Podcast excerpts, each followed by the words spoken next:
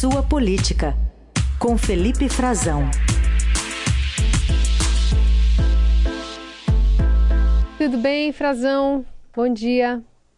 Oi, Carol. Bom dia para você, bom dia para os nossos ouvintes, para o Heisen. Uma dia. excelente quinta-feira a todos.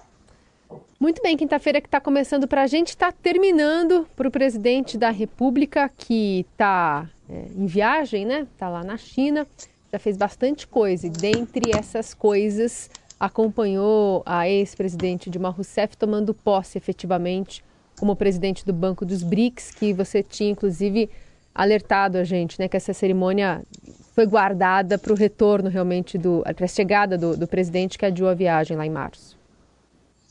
Exatamente, a gente conversou com isso, a gente teve na sede do banco, né, procuramos a presidente Dilma Rousseff né, na, na nossa passagem pela China, Carol e Heisen, para que ela pudesse dar uma palavra. Ela mesma evitou todos os contatos, não recebeu ninguém, nenhum jornalista brasileiro.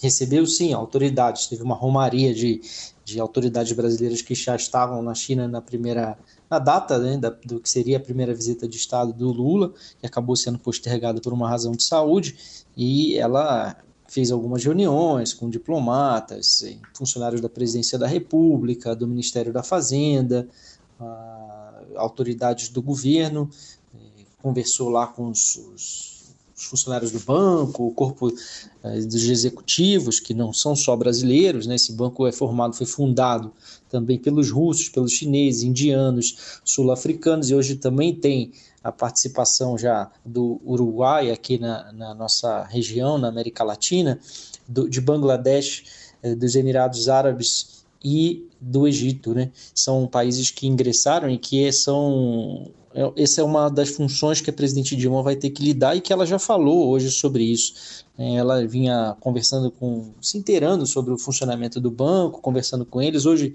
é, pediu, mais cedo era madrugada no Brasil, e, e, ela teve esse compromisso. Foi o primeiro discurso do presidente Lula e o primeiro discurso dela como presidente do novo Banco do Desenvolvimento. É, ela deu um sinal de apoio a essa expansão do banco, disse que isso é fundamental, disse também que vai buscar parcerias com bancos eh, nacionais de desenvolvimento, como é o caso do BNDES aqui no Brasil.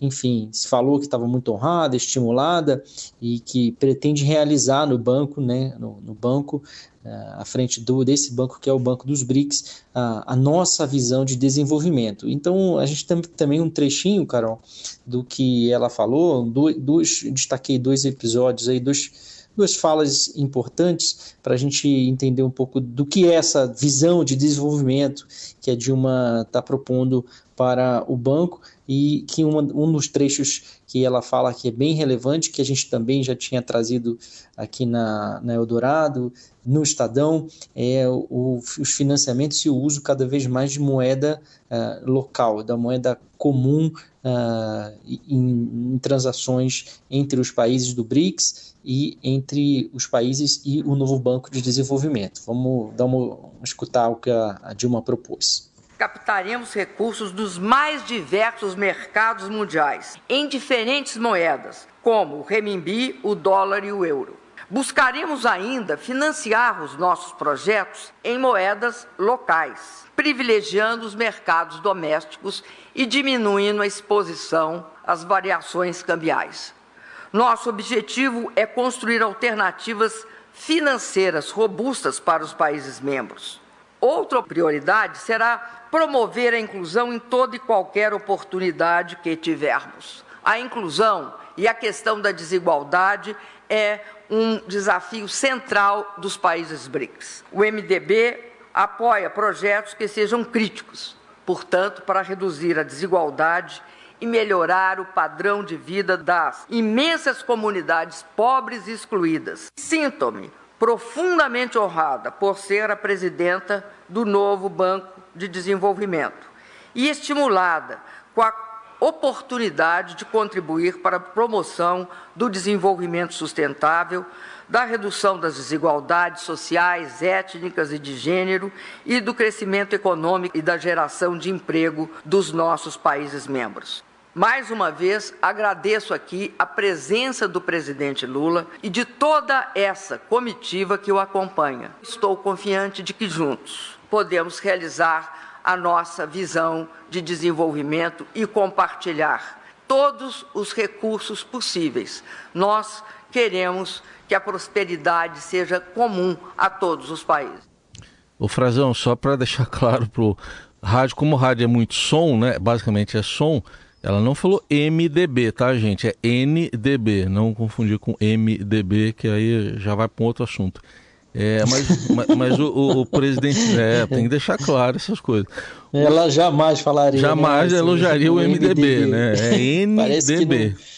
Mas queria que você falasse um pouco também da presença do presidente Lula ah, em, ao lado dela, da presidente Dilma, e ele também deu declarações sobre o papel do, do banco. Exato, foi a grande é, estrela, né? Foi, isso foi, tudo foi esperado para que ocorresse na presença do Lula. Foi adiada, ela poderia, ela já estava trabalhando, já estava despachando, já se mudou. A Dilma mora em Xangai agora. Tudo isso a gente acompanhou nas últimas semanas, mas eles se guardaram. Ela mesmo ontem ela encontrou os repórteres, todo mundo correu atrás dela e ela falou: Não, eu vou, estamos guardando tudo porque será uma cerimônia nessa quinta-feira muito importante, muito especial. E deu essa visão e agradeceu a presença do Lula e as falas do Lula né, foram ainda mais contundentes. O Lula é, que tem vem sendo tratado na China pela diplomacia chinesa com toda a deferência, como o velho amigo, né? O velho amigo Lula está de volta à China. É, a terceira visita de Estado dele já teve mais vezes na China, mas terceira visita de Estado, né? Com essa é, com esse patamar que é bem diferente, dá uma dimensão mais relevante, ele fez a primeira o discurso dele lá no novo Banco de Desenvolvimento, conversou, é, discursou longamente, deu alguns recados, inclusive internos e, e, e externos, é, mas falando sobre uh, essa fundamental é, intenção, né, que foi que estava desde a fundação do banco, que era fazer frente a outros mecanismos de financiamento para governos internacionais, como o Banco Mundial, o Fundo Monetário Internacional. O Lula foi muito duro quanto a isso. Ele, eh, tanto no discurso escrito, quanto no final ele fez uma, uma, uma fala de improviso, ele falou que eh, o, o, BRICS, né, o Banco dos BRICS, eh, ele permite que os países se libertem da submissão às instituições financeiras tradicionais, que, segundo ele, pretendem nos governar sem ter mandato para isso. Quer dizer, ele está falando do FMI, daquela época que o Brasil e outros países, principalmente o Brasil no passado, né, pegava, dependia né, de empréstimos do FMI e, e, havia uma intromissão no entendimento do Lula é, nas contas públicas brasileiras, julgamentos e, que ele entende que o FMI de, de, queria ditar regras sobre como o Brasil deveria é, lidar com as suas despesas. É, foi muito mais contundente é, o Lula disse também, se embananou em algum momento, falando da moeda local, né, falando do dólar, do uso do dólar, né, ele diz em algum momento, por que nós temos que fazer o comércio com o dólar? Né? Quem foi que estabeleceu isso? Por que não o ien? Ele se confunde, né? Ele fala, o ien é a moeda japonesa, o yuan, ou o renminbi, né? RMB, que é a sigla que se usa, é a moeda chinesa né, ou o real, ou o peso. Ele trocou a Luciana Santos, a ministra da Ciência, pela Luciana Genro.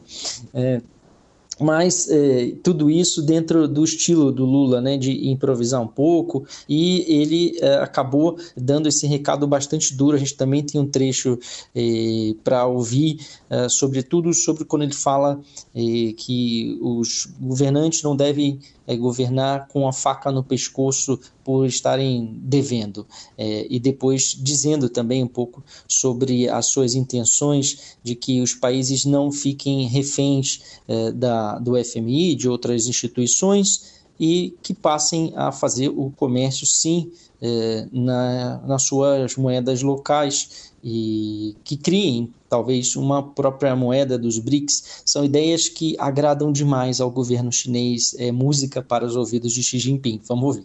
O Banco dos BRICS representa muito para quem sonha com o novo mundo, para quem tem consciência da necessidade de desenvolvimento dos países e que, portanto, precisam de dinheiro para fazer investimento. Nenhum governante pode trabalhar com uma faca na garganta porque está devendo. Os bancos têm que ter paciência de, se for preciso, renovar os acordos e colocar a palavra tolerância em cada renovação, porque não cabe a um banco ficar asfixiando as economias dos países como estão fazendo agora com a Argentina, o Fundo Monetário Internacional. E como fizeram com o Brasil durante todo o tempo e com todos os países do terceiro mundo que precisassem de dinheiro. O sonho de criar os BRICS era de criar um instrumento de desenvolvimento que fosse forte, que empreste dinheiro na perspectiva de ajudar os países e não na perspectiva de asfixiar os países. Porque senão nós nunca iremos ter os países em desenvolvimento, os países mais pobres, conseguindo se desenvolver. Eu toda noite me pergunto por que que todos os países estão obrigados a fazer seu comércio lastreado no dólar. Por que, que nós não podemos fazer o nosso comércio lastreado na nossa moeda? Por que, que nós não temos o compromisso de inovar? Quem é que decidiu que era o dólar a moeda depois que desapareceu o ouro como paridade? É. Resta a gente saber como é que vai reagir o mercado também aqui no Brasil, né, Raíssa e Carol, depois dessas falas, desse pedido de tolerância aos bancos com governos que estão devendo, é, e dessa mais uma fala em direção ao que ao avanço do comércio é, entre os países, exportações, investimentos, trocas diretas, como a gente viu, o Brasil está avançando com a China, já tem é, estabelecido os mecanismos para os mecanismos para que as empresas façam essas transações internacionais direto. Aqui no Brasil, podendo fazer a compensação das moedas, a troca sem a necessidade de usar o dólar, o que exclui o dólar, aumenta a participação da moeda chinesa é, nas transações internacionais, que é o que a China tem buscado cada vez mais nessa disputa de presença eh, no mercado financeiro internacional, no mercado global, na geopolítica com os Estados Unidos. É muito claro que há um alinhamento é, nesse sentido e, e que isso desagrada, é por, óbvio, ao governo norte-americano, à gestão, ao governo Joe Biden. É, essas falas do Lula são, para mim, as mais relevantes dessa primeira participação dele é, na China, primeiro discurso dele. Ele vai ainda uh, amanhã, tem alguns compromissos, vai voar para dormir uh, na noite de hoje em Pequim já, e amanhã acorda em Pequim, tem alguns compromissos com autoridades do governo eh, chinês, eh, como o presidente da Assembleia Nacional Popular, o primeiro-ministro da China, e encerra a participação dele, a passagem, com uma visita ao presidente chinês Xi Jinping, com assinatura de acordos, são cerca de 20 acordos, e um banquete. Depois ainda vai à Embaixada Brasileira para dar uma declaração à imprensa. Boa pela agenda, ele embarca já já para Pequim, às nove da noite, nove da manhã aqui. Frazão, obrigada. Isso, agora está tá, tá praticamente embarcando já, tá, né? né? Agora nove da manhã já são dez, lá, ah, é quase nove da é manhã. É, é uma horinha adiante. Em Xangai ou em Pequim é o mesmo horário. São muito 11 bem. horas Seguimos de, acompanhando de então. Frazão que também está de olho nessa movimentação. Ele que passou por lá há alguns dias. Obrigada, Frazão. Obrigado, Carol Heissen. Excelente quinta para vocês e para os nossos ouvintes.